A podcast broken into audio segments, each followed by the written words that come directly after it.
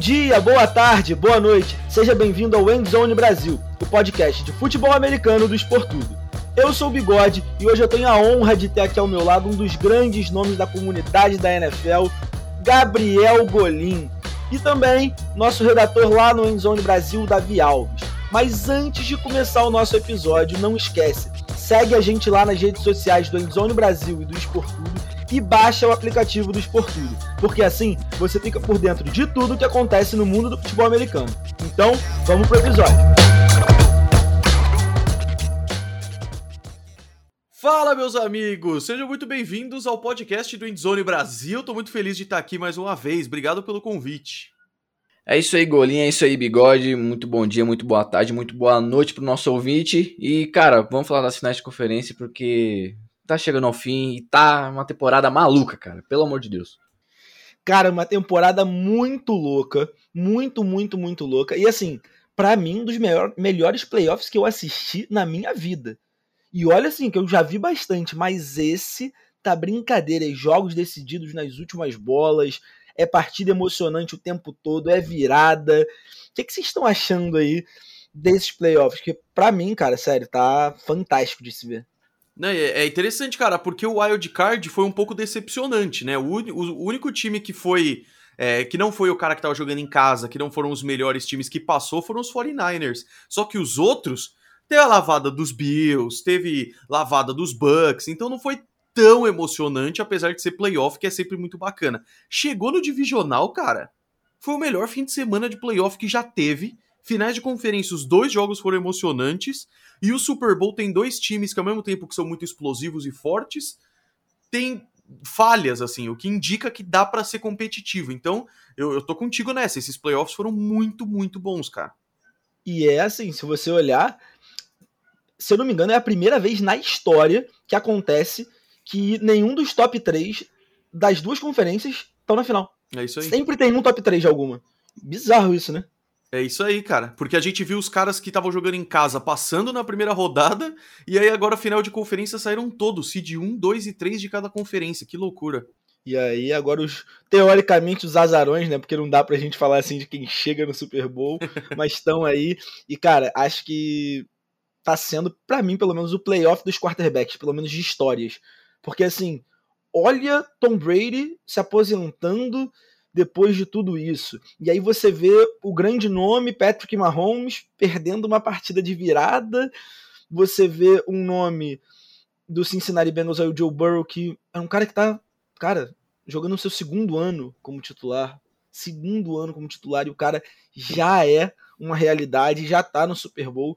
E aí você olha do outro lado e vê Matthew Stafford, o cara que passou anos em Detroit, aí a gente vê como uma franquia consegue acabar acabar com o quarterback. E assim, ele teve seus altos e baixos na temporada também, mas é um, é um grande nome, é um grande nome aí. Pois é, cara, essa rodada de playoff foi maluca, muita coisa acontecendo e eu, eu tô pouco com o golinho nessa porque realmente a rodada de wildcard não foi muito legal. A gente esperava um pouco mais e algumas pessoas estão colocando isso na nova regra, pelos times que foram.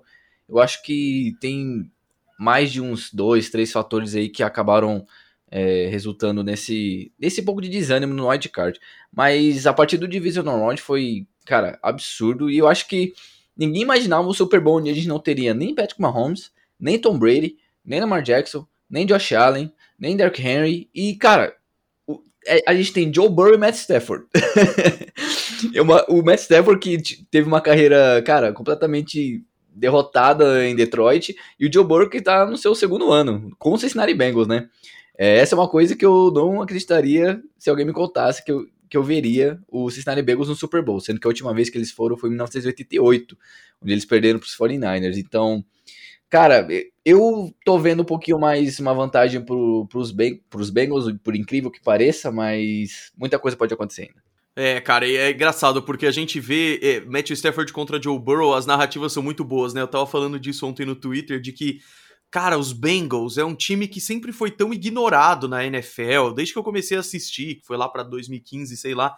Era um time que não fedia nem cheirava. O Andy Dalton, tinha o AJ Green, é, eram alguns jogadores interessantes, mas era aquilo. Uma divisão extremamente competitiva em que os, até os Browns tinha um pouquinho mais de identificação com o público, porque estavam numa fase muito ruim. Os Bengals estavam meio num limbo, assim, que não era nem, um, nem muito, nem pouco. E Tinha aí. gente que falava até que o Andy Dalton era bom. é verdade. Eu gostava do Andy Dalton, mas só como pessoa mesmo. É... O engraçado é que os caras escolhem na primeira geral em um ano, passam dois anos e eles estão no Super Bowl. A NFL deve chorar de alegria vendo isso, porque é exatamente o que eles querem pregar de que o draft funciona e isso é legal.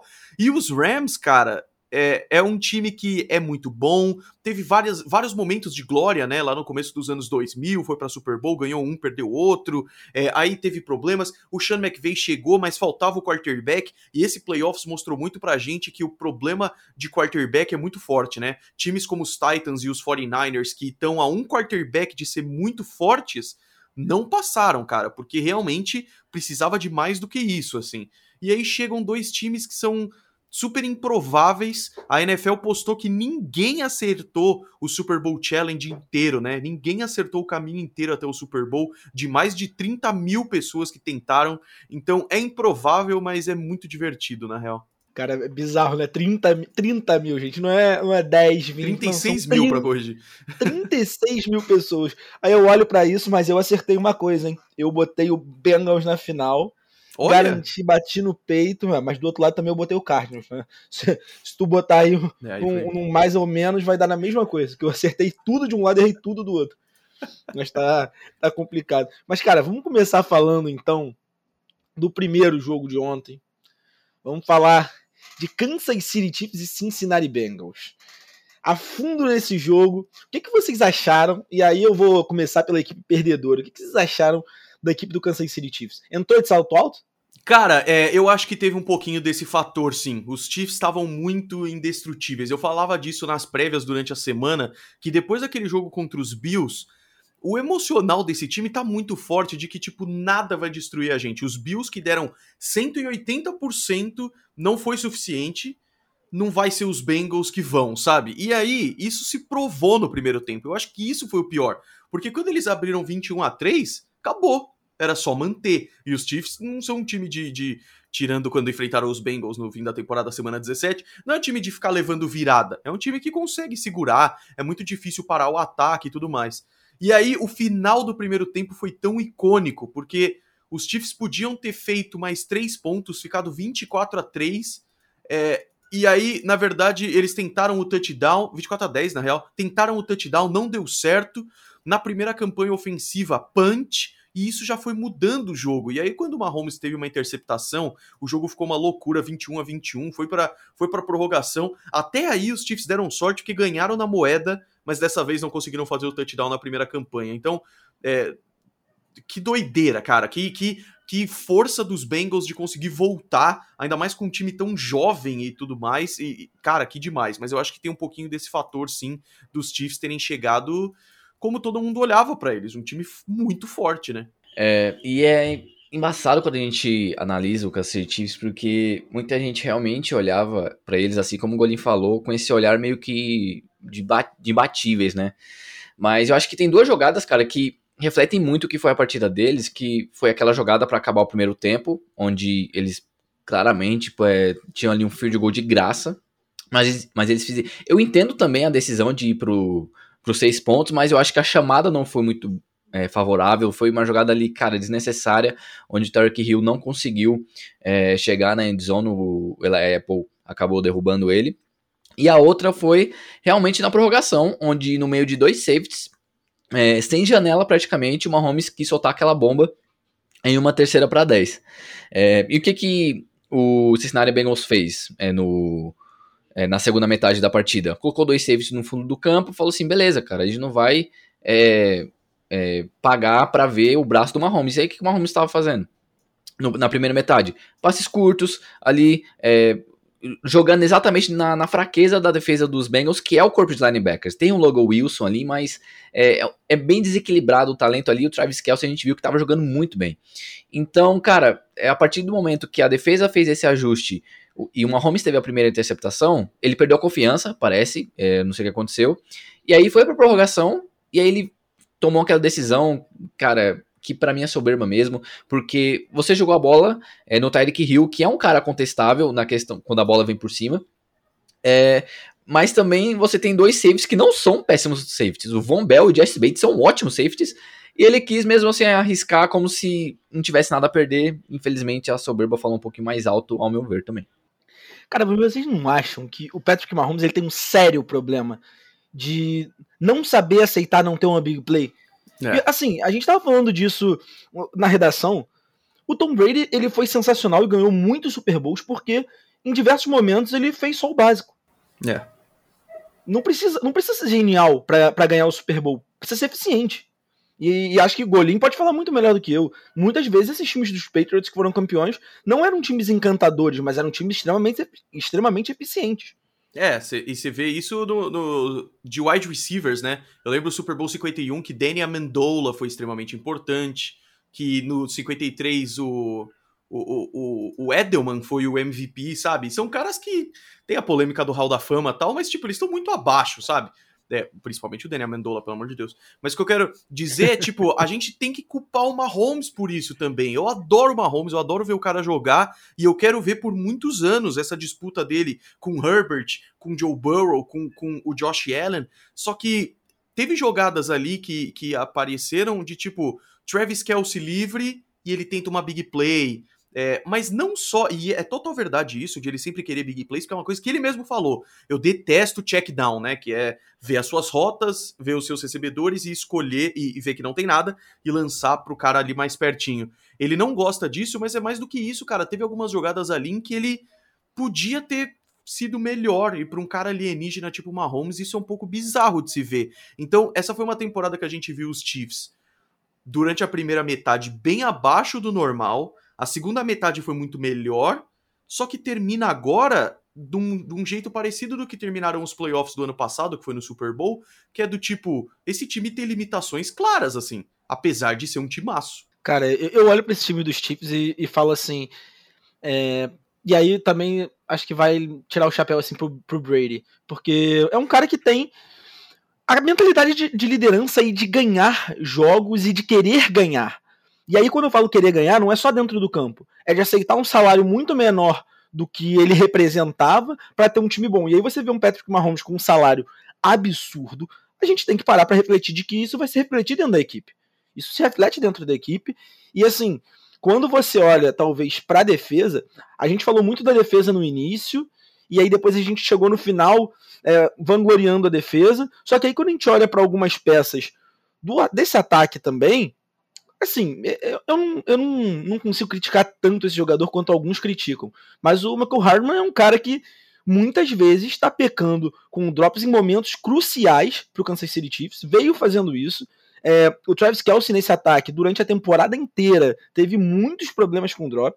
Então, assim, a equipe precisa se acertar e se acertar também em, em boas peças, tanto para defesa quanto para o ataque. Parar de pensar que é Mahomes e mais 10 no ataque. Porque na real é Mahomes. E assim, depois disso, são mais aí 11, 22, pelo menos 21. Pelo menos 21, tirando as reservas. Então, assim, acho que o Kansas City Chiefs precisa ter uma mentalidade no staff para montar uma equipe melhor. Para montar uma equipe melhor. Porque se conseguir montar uma equipe melhor, e eu não tô dizendo que a equipe é ruim que não tem talento, pelo contrário. Acho que até das que estavam aí, é talvez a equipe mais talentosa, acho que competindo ali com o Rams. É, não acho que Bengals e, e 49ers chegam, cheguem a competir. Mas, assim, era uma das equipes mais talentosas. E aí a gente vê um resultado como esse, e eu acho que isso também é, passa um pouco pela culpa do Andy Reid. Acho que o Andy Reid é um cara que ele tá sendo contaminado pelo Mahomes. Ele tá aceitando o estilo de jogo do Mahomes e não limitando esse estilo de jogo, só que às vezes ele paga para isso dentro de campo. É. E você vê que o objetivo dos Chiefs do ano passado para esse, que era melhorar a linha ofensiva, que foi o que pesou muito contra os Buccaneers no Super Bowl, foi cumprido, cara. A linha ofensiva dos Chiefs melhorou muito. Creed Humphrey é excelente e tudo homem, mais. Que homem. Só que aí o problema muda. E é isso que me faz é, ter dúvida, que talvez por ser muito recente eu ainda tô com um pouco de dificuldade de entender. É, quem mais falhou para mim naquele jogo foi o ataque. Porque a defesa dos Chiefs realmente, ela cedeu pontos no segundo tempo e tudo mais. Mas, cara, o mesmo time que fez 21 pontos no começo do jogo não fez nada depois, assim, fez muito pouco. É, E para mim isso passa muito pelo Mahomes, o que é, é, eu acho que é um lado positivo para os Chiefs, porque eu acho que ele pode melhorar nisso, aceitar um pouquinho mais as jogadas mais curtas e tal. Mas o que mais? Será que é técnico? Será que é o Eric Bieniemy? É, eu não sei, sabe? Mas assim, quando você olha para o Mahomes, você não, não eu, eu, eu, consigo muito, muito, claramente ver isso. Ele, ele acaba com a defesa do próprio time. Porque se você parar para pensar logicamente, o ataque fazendo big plays, ele fica muito menos tempo dentro de campo. O que Sim. força a defesa a voltar muito mais. Então, assim, a e defesa cansar. do Kansas City Chiefs, nitidamente, olha a temporada e olha como a defesa começa um jogo como ela termina. O Mahomes, ele não administra isso, e aí é o que eu falo do Andy Reid, que é um cara que, ele é o head coach. Ele tem que apontar ali e falar, olha, é, você tá fazendo isso, você esquece que a nossa defesa tem que descansar para voltar depois. Não é que ela tem que voltar. Aí, beleza, a defesa acabou de sair de um, de um drive extremamente cansativo. O Mahomes lança duas bolas, faz um touchdown, volta para campo, aí você fala, poxa, beleza, fizemos um touchdown, mas a gente vai tomar outro agora.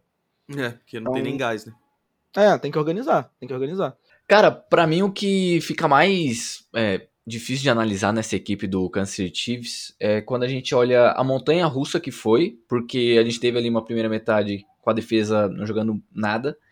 É, e a segunda metade é a defesa sendo humilde e voltando a ser aquela, aquela unidade mais sólida. E quanto ao Patrick Mahomes, é, cara, sei lá, eu não sei se a gente esperou demais, se ele colocou o sarrafo muito alto para ele, se o Andy Reid tá, tá mais é, contaminado com essa, com essa postura do Mahomes, não sei, eu acho que todo mundo tem um parcelo de culpa, mas eu tô um pouco preocupado porque o Mahomes é novo, é jovem, mas claramente a gente está vendo uma ascensão de vários times aí na, na, NFL e não vai ser tão fácil quanto o Tarek Hill achou que seria. Que nem quando, igual ele falou, a gente vai para o recorde do Brady. Ah, calma lá, calma lá tem muita coisa para acontecer ainda. É, não, é, por isso que eu, que eu sempre falo que ganhar um Super Bowl é, é, muito mais difícil do que ganhar um título da NBA, por exemplo, da MLB, por exemplo, e até do hockey também. Porque, cara, é muito difícil. A NFL tem uma estrutura que é contra dinastias. Porque o time, o pior time da, da temporada anterior pega o, a primeira escolha do draft, é, o salário cap tá aí para deixar é, os gastos é, igualados, então é, o Kansas City vai ter mais trabalho do que eles acham que vão ter para vencer mais um Super Bowl. E, e eu tinha eles como favoritos é, depois desse jogo do Buffalo Bills. Eu acho que todo mundo falou, pô, eu acho que agora é, fica, bem, fica bem complicado, né? Mas o Joe Burrow meteu um Cristiano Ronaldo, falou, tô aqui e calou a boca de muita gente, inclusive a minha. Então, preocupado um pouco com o Kansas City e o que, que eles podem é, fazer aí ou não fazer no futuro. Cara, e a gente falou do Josh Allen aqui. Agora, só um adendo à abertura que eu fiz, que é o playoff do, dos QBs. Aí você imagina um cara que lançou a quantidade de touchdown que o Josh Allen lançou e simplesmente chegar agora e olhar e falar assim, cara, eu perdi pra esse time. É. Tomou essa virada. Ele pensar, tipo, eu tinha que estar tá lá, né? Sim, sim, não. Você imagina, o pior é pensar que qualquer dos cenários seria maravilhoso. Mas eu acho que assim, a, a equipe do. A equipe do Bills eu, eu não sei não sei se é só impressão, mas eu, eu acho que daria mais trabalho para essa equipe é. dos Bengals em relação a matchup. Eu acho que nos matchups eles perdem muito. É, acho que o Kansas City Chiefs é um time muito. Apesar de versátil no que usa, sabe? Assim, ah, tem quatro, cinco coisas que faz e tudo faz muito bem. Mas eu acho que às vezes é repetitivo, sabe? É, é sempre a jogada engraçada igual, parecida, sabe? Por exemplo, o Kansas City Chiefs, toda partida tem um end around. Toda partida tem. É umas coisas que, assim, você sempre espera do Kansas City Chiefs. Então eu acho que é tão surpreendente que você já espera o inesperado, sabe? É. E, e, cara, eu acho que tem uma questão de que, assim, na NFL, todos os times estão dando a vida pelo Super Bowl e 60 minutos, sabe? Quantos jogos a gente viu que começou de um jeito e teve virada? Toda hora esse tipo de coisa acontece, porque é, o time que tá perdendo, ele tira não sei da onde a força de ir em cima e conseguir ganhar e tudo mais. Então é claro que isso tudo é, é exemplificado nas partes técnicas. É, Mahomes cometeu erros, a defesa é, cedeu essa jogada e tudo mais. Mas também tem uma questão de que, tipo, é muito difícil apostar na NFL. Não é à toa que de 36 mil pessoas ninguém acertou tudo. Porque é muito, é muito complicado. As zebras acontecem e parece que é roteirizado de tão improvável que é. E é, acho que é por isso que a gente é tão apaixonado, na real. É só uma reflexão. Cara, eu tava na praia. Agora, uma pausa para uma história do dia a dia. Manda ver. E aí, a minha namorada, assim, a gente sentou na praia e a gente encontrou uma professora dela. E o, ela tava com o pai. E o pai é viciado em NFL. Como eu namoro há muito tempo, namoro minha namorada desde o colégio, a professora dela sabia que eu trabalhava com futebol americano, começou a falar comigo, falou: Olha, pai, ele, ele trabalha com isso. Aí o cara começou a falar comigo, um coroão, assim, mas a, a, a, cara do tiozão. E aí o, e aí o genro dele, né, o marido da, da professora da minha namorada, falou assim: Cara, eu só não de, eu só não vejo os jogos da NFL porque ele me conta tudo e nos mínimos detalhes. Eu sei exatamente como os playoffs estão acontecendo e ele conta com emoção. E aí o Coroa falando comigo, sabe? E era uma emoção falando e ele, e ele falou: "Foi os melhores playoffs que eu já vi". Eu falei: "Ah, você vê desde quando?". E o cara falou assim: "Pô, desde que passava na TV aberta". Eu falei: "Ah, peraí". Que legal. Falei, peraí, tu assiste, assim, se eu conheço de NFL, tu conhece muito mais. É, década de 90, né, cara? O cara viu cara viu a NFL pô, mudar completamente e tá assistindo é. até hoje. Eu acho, eu acho, que é a prova, né? É um jogo muito emocionante. Não, e um você vê, cara, é interessante porque as pessoas apaixonadas por NFL como a gente falam do esporte como não é como fãs de outros esportes, é como fãs de tipo Star Wars, Vingadores, sabe? Fala daquilo como se fosse, cara, o Capitão América e o Thanos, tá ligado? Porque a gente, porque parece Cara, parece cinema, de tão incrível que é. E é claro que a NFL é extremamente hábil em transformar tudo num espetáculo, né? É, é só. Eu gosto de fazer esse comparativo porque, tipo assim. Assim como um super-herói no filme, aqueles atletas literalmente estão com uma roupa de herói, tá ligado? Eles estão com uniforme, capacete, armadura, é, é, é até identidade secreta. Eu gosto, eu dou umas viajadas nisso porque é, é muito doido. O cara que você tá vendo ali parece realmente um herói o Tom Brady. O cara tem dois metros de altura e usa uma armadura para jogar, sabe? É, é, como se você estivesse vendo um, um, espetáculo. Eu acho isso fascinante, cara. Sim, e é um negócio que é meio que uma guerra, né? Se você olhar, é, é gente tentando conquistar, cada um tentando conquistar é. um lado.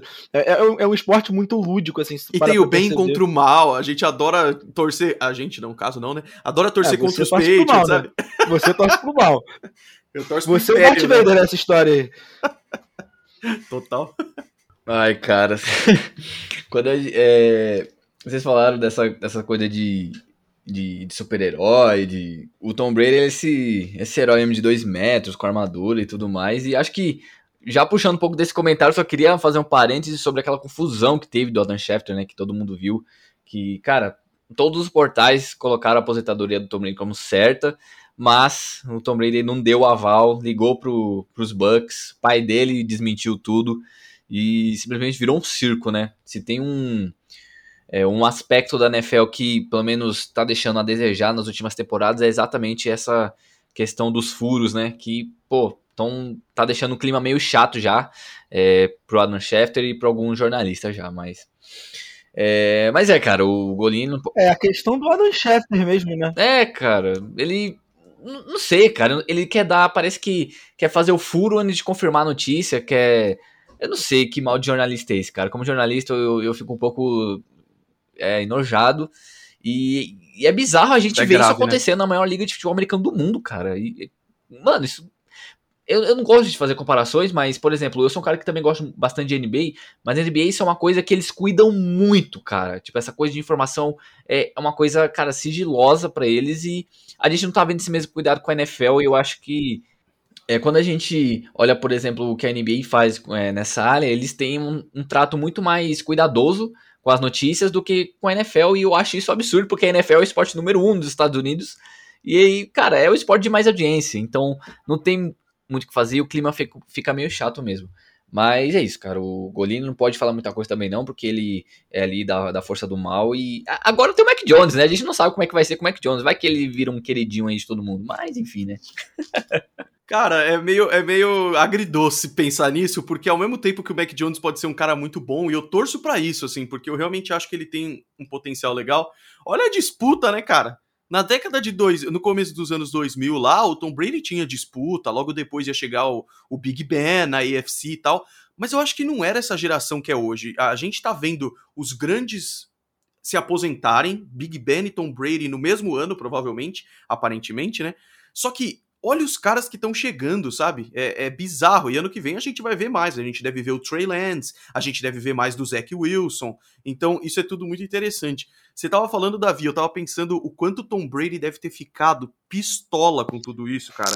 Porque ele é um cara que, que valoriza isso, né? Ele falou no próprio Man in the Arena, lá a série que ele tá estrelando. É, ele fala o quanto ele às vezes quer provar que a mídia tá errada e tal. Agora imagina que ele decidiu se aposentar, mas ele ainda estava dando uns dias, ele tá fora dos Estados Unidos, viajando e tal. Ele ainda ia dar uns dias, esperar o Super Bowl passar e tal. E aí, num sábado de finais de conferência, um insider libera isso. Todos os portais do planeta fazem posts de homenagem. O Golim coloca umas camisas dele aqui, faz vídeo emocionado. O Anthony Curti chorando. E aí é, é, não é hora ainda, sabe? Tipo, ainda ah, não era pra ser o momento. Assim, é, por exemplo, é, para pra pensar na gente, que é um portal tipo de outro país que cobre. A gente para tudo. É. A gente parou de fazer tudo por causa é. do Adam Schefter. E eu já, eu já falei isso, na redação agora a gente tem uma quase uma lei, que é o Adam Schefter falou, eu não falo. Porque, pô, Espera confirmar. É. E não é a primeira vez, não é a primeira vez. E, assim, ele tem um histórico na NFL de inclusive de conluio com gente para poder fazer notícia, que é, é, uma das coisas mais tristes que, foi aquele caso lá do, dos e-mails, que teve problema lá, que foi uhum. liberado.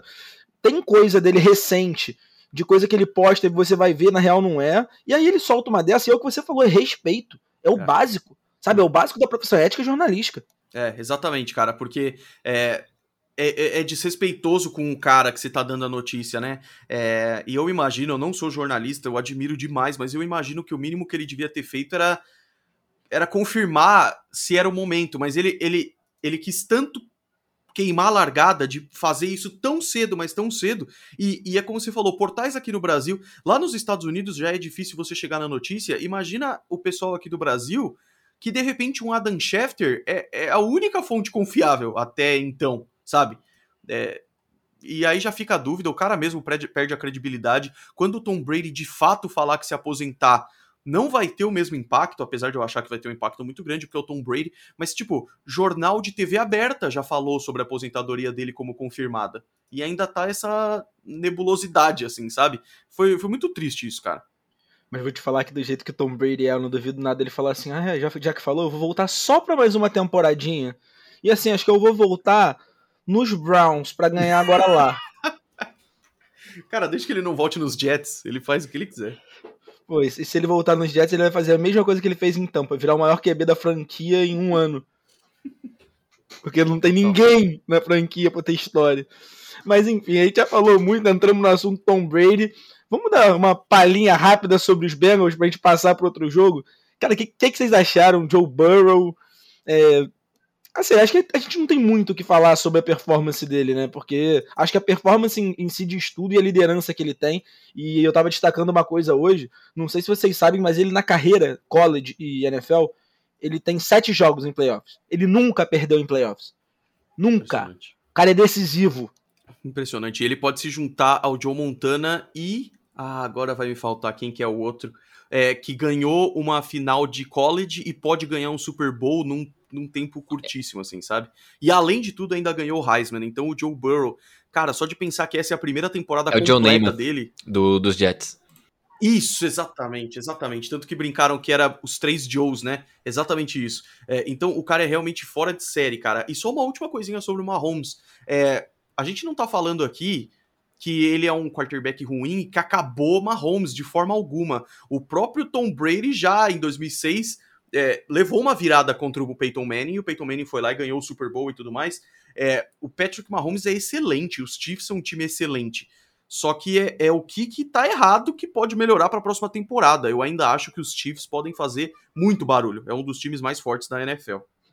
Então, fechando aqui, falando de Bengals e Kansas City Chiefs, então vamos pro jogo. E agora pausa para o choro de PP nosso grande gerente agora vem chorando porque perdeu o duelo de divisão, 49ers estão eliminados e agora é LA Rams Matthew Stafford, Cooper Cup, Von Miller, Odell Beckham Jr., Jalen Ramsey, tá todo mundo na final. Talvez o time mais galáctico nesse momento da NFL. Acho que eu não consigo lembrar de algum time que tenha tantos nomes. E aí a gente não precisa nem falar necessariamente da qualidade dos nomes, mas eu tô falando o que eles representam pra NFL. São, são nomes que, ah, tu vai falar, ah, o Odell um pouco embaixo, mas melhorou quando voltou. Mas não, a gente sabe que não é a mesma coisa, mas é, são nomes galácticos. São nomes galácticos que vêm e fizeram uma partida assim não tão galáctica, né? Porque quase deu Niners. Exato, cara. E, e, a gente vê que essa foi uma temporada muito importante para os jogadores ali dentro. Matthew Stafford vindo de um time que ele passou tantos anos e nunca conseguiu nada em termos de playoff. É, aí você vê Odell Beckham Jr., que desde os Giants não tinha conseguido atingir uma, uma posição de um bom wide receiver e consegue isso agora. Von Miller, que sempre foi um bom jogador, mas que saiu dos Broncos com todos toda essa dúvida se ele ia performar bem nos Rams. E aí, ao mesmo tempo, jogadores que estão no, no seu auge pela primeira vez, como o Cooper Cup, que fez, cara, somando temporada regular com playoffs, é uma das melhores temporadas da história para qualquer jogador. E aí você vê os seus corredores, e aí você vê Aaron Donald, o quanto é importante. Então, esse time dos Rams, ele escolheu uma estratégia, essa estratégia foi é agora ou nunca. E ela tá dando certo, cara. É uma coisa que eu duvidei um pouco. Não é nem duvidar, mas eu fiquei tipo assim, nossa, se der errado, o custo é muito alto. É uns, os caras não têm escolha de primeira rodada por um tempo. E é, podia o, ter dado errado muito mais cedo, né? Exatamente, cara, exatamente. É, é, é um time que é, sofreu várias vezes durante a temporada e que vai ter problema de teto salarial e tudo mais. E, cara, estão no Super Bowl. E, e, não é esse o objetivo, não é para isso que os times fazem tudo. Então deu certo. E, e, eu digo que mesmo que não ganhem o Super Bowl, na minha opinião, foi bem sucedido, sabe? Porque Super Bowl é um jogo muito complicado, é um jogo que pode ir para qualquer lado e tal. E eu realmente acho que os Bengals têm muita força nisso, mas é muito legal analisar a estratégia que os Rams usaram e como foi legal, como foi bem sucedido, sabe? É, porque é uma liga de planejamento também, né? A gente esquece um pouco disso às vezes, que a NFL é muito, muito, muito baseada nesse planejamento, no que você faz para chegar lá. Porque, cara, esse all-in foi o que você falou. Ele pôde dar errado durante muitos momentos, inclusive, você falou da temporada regular, mas inclusive nos playoffs. Porque assim, os Rams quase perderam um jogo pro Tampa Bay, os Rams quase perderam um jogo pro 49ers e chegaram lá. Então, assim, eu acho muito legal. Eu torço sinceramente, muito sinceramente, para dar errado, porque eu adoro ver essas coisas dando errado. E porque eu quero muito ver o Joe Burrow campeão. Mas, assim, acho que vai ser uma baita de uma final. Vai ser uma baita de uma final você ver esse time do Rams chegando. Mas também eu queria dar um destaque para esse time do 49ers, porque é um time que a gente não imaginava nada, né, cara? Nada, nada, nada desse time chegar lá e um time com Jimmy Garoppolo, e aí a gente volta ao ponto que você já citou aqui, que estão, estava um QB de ir mais longe e se mostrou isso. E acho que não foi nem culpa dele nesse momento, tá? É, acho que não foi culpa dele, porque o que, o que precisou dele foi feito, acho que foi até com um pouquinho de culpa do jogo corrido, correu, correram muito mal com a bola, é, e aí também vai palmas para a linha defensiva dos Rams. Mas assim, se você tivesse um outro quarterback ali, só a pressão de ter um cara assim, brabo ali, para não dizer outra palavra, é, faz toda a diferença. Não dá para culpar o Jimmy Garoppolo, mas ao mesmo tempo é exatamente isso. Se fosse outro cara ali, as coisas podiam ser muito diferentes. Você não pode culpar o cara por ter o limite que ele tem, sabe? Mas, mas imagina um cara como o próprio Matthew Stafford ali, sabe? Esse 49ers é muito forte, muito físico. O que eles fizeram foi loucura ganhando de Cowboys e Packers. Cara, e assim, para mim é o time que que tem a história para ser contada dessa temporada. Talvez. É. Só, acho que só não vai ter se o Bengals for o time campeão. Mas talvez a história a ser contada dessa temporada é a história dos Niners, que é uma história de muita luta, de um time que teve um, um destaque individual absurdo no Dibu Samuel, que pouca gente esperava esse destaque todo. Você podia gostar do cara, mas você não ia imaginar que ele fosse fazer o que ele fez.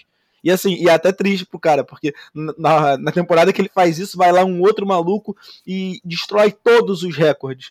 Pois então, tipo é. assim, parece campeonato brasileiro agora, tipo, ah, o Atlético Mineiro, o Flamengo fez tudo, podia ter sido campeão, mas o Atlético Mineiro fez mais. É. Sabe? Bagulho bizarro. Aliás, mandar um salve pro PP que ontem falou que o Dibble Sam é o melhor jogador em atividade na liga. Puta, Emocionou um pouco, mas eu amo ele, eu sou igualzinho. e, e, você defendeu o Reinaldo, né? Você defendeu Cara, o Reinaldo. Mas aí eu tenho que explicar aqui. Em playoff, nos dois joguinhos que os Bills jogaram, O Gabriel Davis jogou muito, ele fez tipo quatro touchdowns e 200 jardas. Mas é lógico que eu prefiro o Debo Samuel todo dia, quando precisar, sabe? E tem TJ Watt ainda aí. Não, tem, tem muito jogador, tem muito jogador. Vamos jogar o, É. o de bula pra baixo. Tá, tá, ele empolgou, ele empolgou.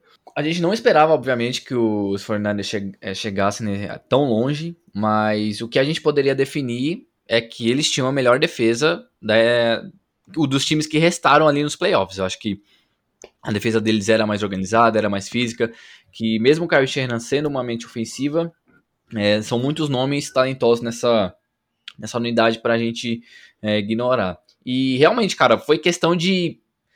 Cara, de verdade, é mu muita gente pode discordar, muita gente pode concordar, mas para mim, a bola que decidiu o jogo de verdade foi aquela interceptação que não veio, que o Matt Stafford lançou aquela bola simplesmente. Cara, ele tirou da parte de trás dele e foi muito longe, cara. Foi muito longe. Sim. E, cara, foi por pouco, porque se, se o jogador intercepta aquela bola, é sério, o San Francisco 49ers agora estaria no Super Bowl, porque. E, e, e, eu sei, cara, o Matt Stafford ele é um ótimo, ele é um ótimo quarterback, eu gosto muito dele, ele tem um braço muito forte. A, mecânica, a mecânica dele é a minha favorita entre todas na NFL desde que eu comecei a acompanhar ali em 2007, 2008. Mas, na verdade não, né? que ele chegou em 2009, eu acho, se não me engano. É, mas, cara, ver ele chegar nesse é, nesse patamar é ótimo, porque ele realmente precisava de um time assim para mostrar o que ele sabe fazer. Só que é esse tipo de bola que eu olho, porque o time dele passou, tudo bem, mas foi porque a mão de um jogador tava escorregadia, foi porque um jogador dro dropou uma bola que a gente não tá falando ele dele de uma maneira completamente diferente. É, cara, o George Kittle apareceu quando teve que aparecer. O Dibu Samuel, cara, jogou muito é. bem. É, o Jimmy Garoppolo é um quarterback limitado, é, mas tem sua parcela de culpa ali também. Só que o que fica para mim é exatamente esse gosto meio amargo, uma vitória, porque, cara, por isso que eu falei um pouquinho mais atrás que eu tô sentindo mais confiança nos Bengals do que nos Rams. Porque se a gente for parar pra pensar, no Divisional Round, os Rams eles quase perderam uma liderança de 27 a 3 e agora, por causa dessa bola, ele é, que, eles não, que eles foram pro Super Bowl. E, e, enquanto isso, a gente vê o Bengals lutando, cara, virando com uma áurea completamente diferente. Então, é bem complicado a gente é, confiar nesse time do Rams, enquanto os Bengals mostram que em toda a segunda metade de jogo, eles são o melhor time da NFL, cara. Não tem muito o que falar. E ao contrário do, dos Rams, né, que é um time mediano a partir da segunda metade. Yeah. Nossa, cara, e o, o Matthew Stafford, ele, ele faz isso com uma certa constância, né? Essas bolas bizarras que são interceptadas ou quase são interceptadas. Os 49ers chegaram a estar 17 a 7 nesse jogo, que é uma vantagem bem confortável para um time que tem uma defesa tão forte e por causa de tão pouco, né? É, é exatamente, eu concordo 100% com você, eu gosto muito do Stafford também, mas o cara às vezes dá umas que é quase inexplicável, assim. Cara, eu, eu acho também que passa muito pelo, pelo, pelo esse confronto, sabe, de head coach. Porque se você for olhar para a equipe, como eu falei aqui, é, o McVay conseguiu travar muito bem o jogo corrido dos Niners. E aí os Niners se viram obrigados a lançar mais a bola. Uhum. E aí, nesse momento, eles passaram a dar muito relógio para a equipe do. Uhum. Para a equipe do, do Rams. E aí, assim, dessa forma, eu acho que eu consigo culpar um pouco também o Kyle Shanahan por não, não saber administrar o relógio e a vantagem que ele tinha ali. Acho que a gente tem que também colocar um pouco isso na conta do técnico, não é, sabe, só na conta dos jogadores. E aí, quando eu olho pra, para o cenário da partida mesmo, e para o cenário dos playoffs, eu vejo, assim, até falando um pouco até da final, a equipe dos Bengals um pouco melhor em relação a conseguir é, efetivar as coisas, sabe? Você olha para os Rams, os Rams quase perderam uma partida para os Buccaneers que tava ganha. E assim, eles fizeram de tudo para perder. Eles fizeram de tudo para perder. Era para eles terem perdido. Se a gente fosse falar assim por mérito, pelo que eles fizeram depois, era para eles terem perdido. E aí a gente vê dois confrontos de dois treinadores, que a gente sabe, são dois treinadores jovens. A gente esquece disso. A gente esquece disso. Pô, Chama que é, é mais novo que muito jogador, pô. 35 anos. É, e é um cara que ainda peca nisso. E a gente não tá falando do Sean McVay errando muito, mas se os Rams tivessem perdido, cara, uma das principais narrativas seria o uso bizarro dele do, dos challenges e dos timeouts, né? Foram dois desafios que, cara, você pode assistir a NFL há dois anos, você sabe que não vai voltar, sabe? Que são coisas. Mas é isso aí muito... você coloca a culpa nele? Tipo, é, é porque eu vi muita gente caindo de pau nele. Só que é, isso as pessoas avisam. Tipo, é o estagiário lá, né? Que é, não sei se é o estagiário, né, que faz isso, mas é alguém, é alguém de lá. Porque assim, isso aí é demissão de, de alguém do clube. Mas, cara, eu, eu acho que quem joga flanelinha vermelha é ele ali. E eu não culpo ele só por essas duas flanelinhas vermelhas que custaram os tempos. Tipo, é porque é, é, na decisão. Ele tá vendo o jogo ali, ele tem até. Aí eu acho isso uma coisa ridícula que não tem mais hoje em dia, mas ele tem um cara que tira ele da frente do árbitro, de tão focado que ele tem que estar tá no jogo. Pô, isso é ali. é muito bom. cara, é, se vocês nunca viram o vídeo disso, se vocês nunca viram o vídeo disso, por favor, vejam. É muito maravilhoso. Ele tem um personal para tirar ele da frente do árbitro pra ele não. Pra ele, a equipe não sofrer falta. Porque os Rams já sofreram falta por causa disso. Porque ele tá é. correndo lá da sideline. É ridículo. por quê? Porque ele quer focar tanto no campo que ele não pode olhar pro lado e ver que tem um árbitro correndo. Beleza, não tem problema. Mas aí, para mim, os dois timeouts que ele perdeu por causa disso e o timeout que ele de fato pediu, só que aí foi no final do terceiro quarto e logo depois os Rams avançaram pra caramba com a bola. Então, beleza, eu nem culpo tanto. Só que a gente não, não vai falar sobre isso e é, a NFL é muito ingrata nesse sentido, né?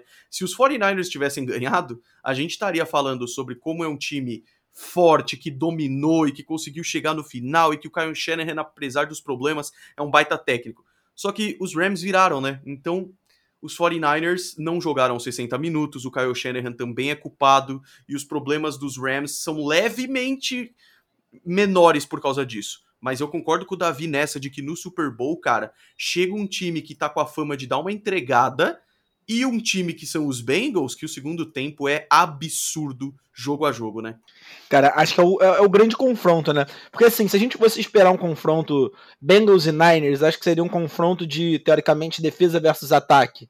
Que a gente colocaria aí. Porque a gente não valoriza tanto o ataque dos Niners, apesar do Dibu, apesar de George Kittle, uhum. e a gente valoriza muito a defesa, e no contrário, é, a gente valoriza demais o ataque do, dos Bengals, e até a gente estava conversando aqui sobre isso, do quanto esse time dos Bengals tem assim, uma defesa desvalorizada em, em, nomes, mas de comunidade é muito forte. É porque é uma defesa também que acho que às vezes durante o jogo ela tira uns cochilos, mas tem ótimos nomes, né, cara? Uhum. Ótimos nomes. Acho que, que, quem você, o que, que você espera desse jogo? Tipo, tiroteio, espera um jogo truncado? Eu, eu, eu, eu acho que é 880, cara. Ou vai ser um tiroteio e eu adoraria isso, porque é, a defesa dos Rams é muito forte, uma linha defensiva muito boa, mas eu, eu não acho tão difícil a gente ver o, o Jamar Chase queimando o, o Jalen Ramsey, por exemplo, se esse for o matchup. É, mas ao mesmo tempo, tem uma possibilidade muito grande. E aí, Matthew Stafford, Big Play, Cooper Cup, né? Mas eu também não me surpreenderia de ser um jogo truncado, porque a defesa dos Bengals evoluiu muito no segundo tempo dos Chiefs e eu não duvido de uma linha defensiva ali, pegando um pouco mais pesado com o Matt Stafford e essas coisas. É, e o contrário, para mim, ainda mais óbvio, né? O, o, Joe Burrow sofrendo muito com a sua linha ofensiva para parar Von Miller e, e, Aaron Donald. Apesar de que o jogo dos nove sacks foi bem diferente do jogo contra os Chiefs, é, em que foi apenas um, né? Então eu fico em dúvida, cara. Eu acho que é 880. Eu acho que você falou de um ponto dessa partida que é fundamental a gente conversar, que são os matchups. Porque uhum. assim, Jamar Chase contra Jalen Ramsey, para mim, um dos melhores matchups assim que a gente viu recentemente na NFL vai acontecer. É. é simplesmente o cara que falou antes de ser, quando foi draftado no caso, que ia quebrar todos os recordes e quebrou. É. E um cara que é talvez o melhor corner da NFL aí nos últimos anos. Linha ofensiva horrível contra uma.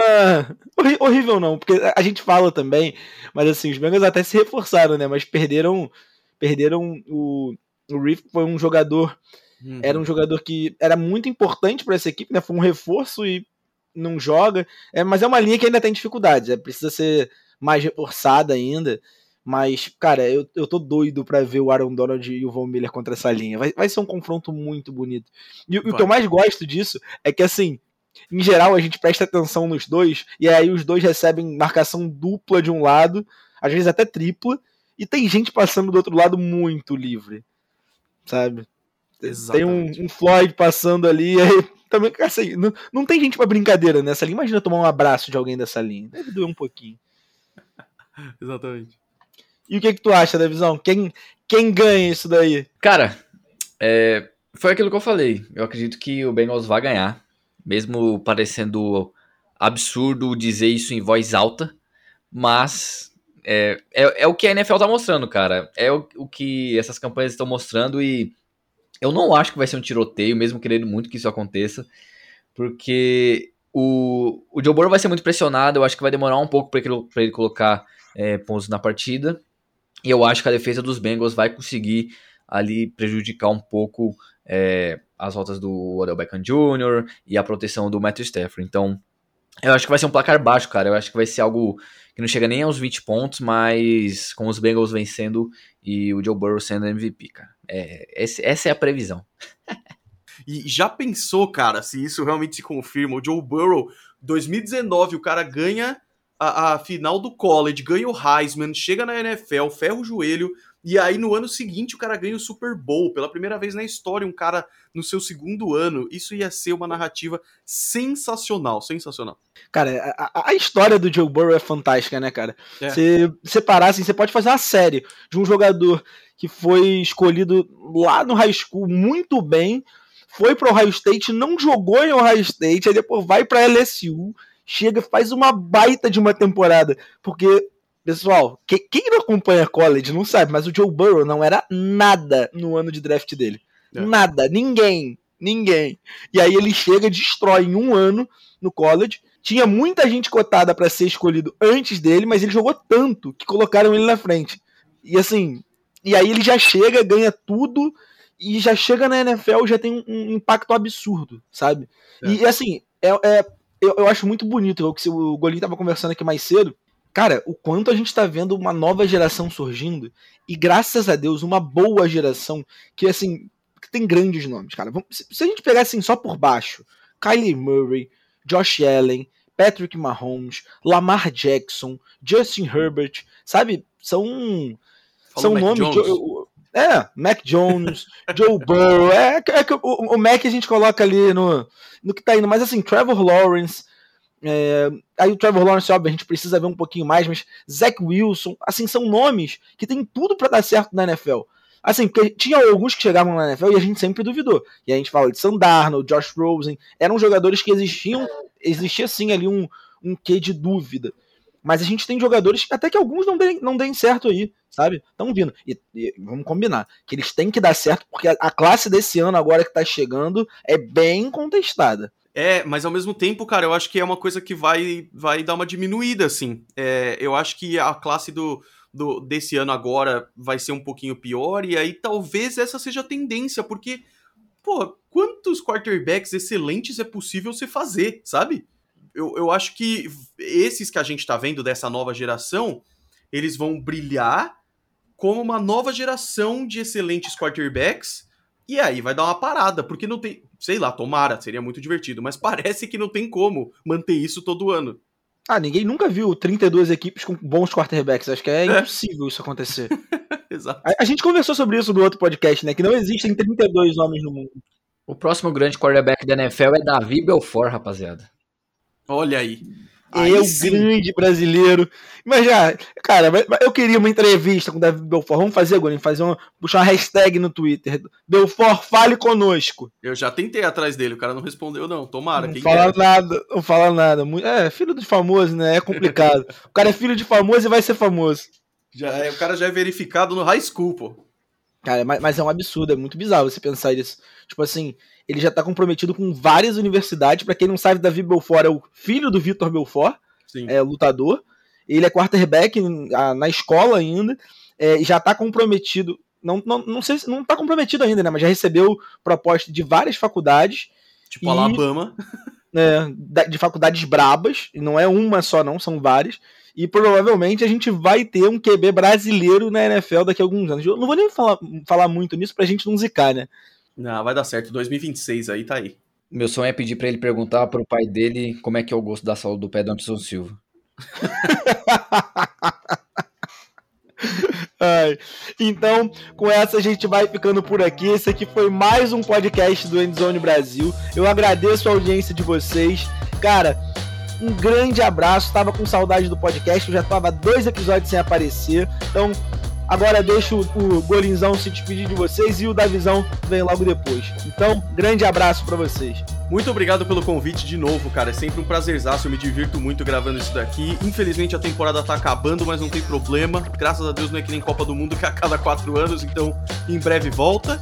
E muito obrigado de verdade pelo convite. Super Bowl chegando. Vamos que vamos, cara. Obrigado de novo. Mas você pode ficar muito tranquilo porque vai ter cobertura do draft pra você vir conversar com a gente. Vai, então vai ter. Tem muita coisa ainda. A gente vai ter conteúdo até na off-season. A gente vai inventar jogo de botão em formato de NFL, mas vai ter. Excelente. É isso aí, muito obrigado mais uma vez, ouvinte, por você ter escutado até aqui. Bom dia, boa tarde, boa noite. Tchau, tchau.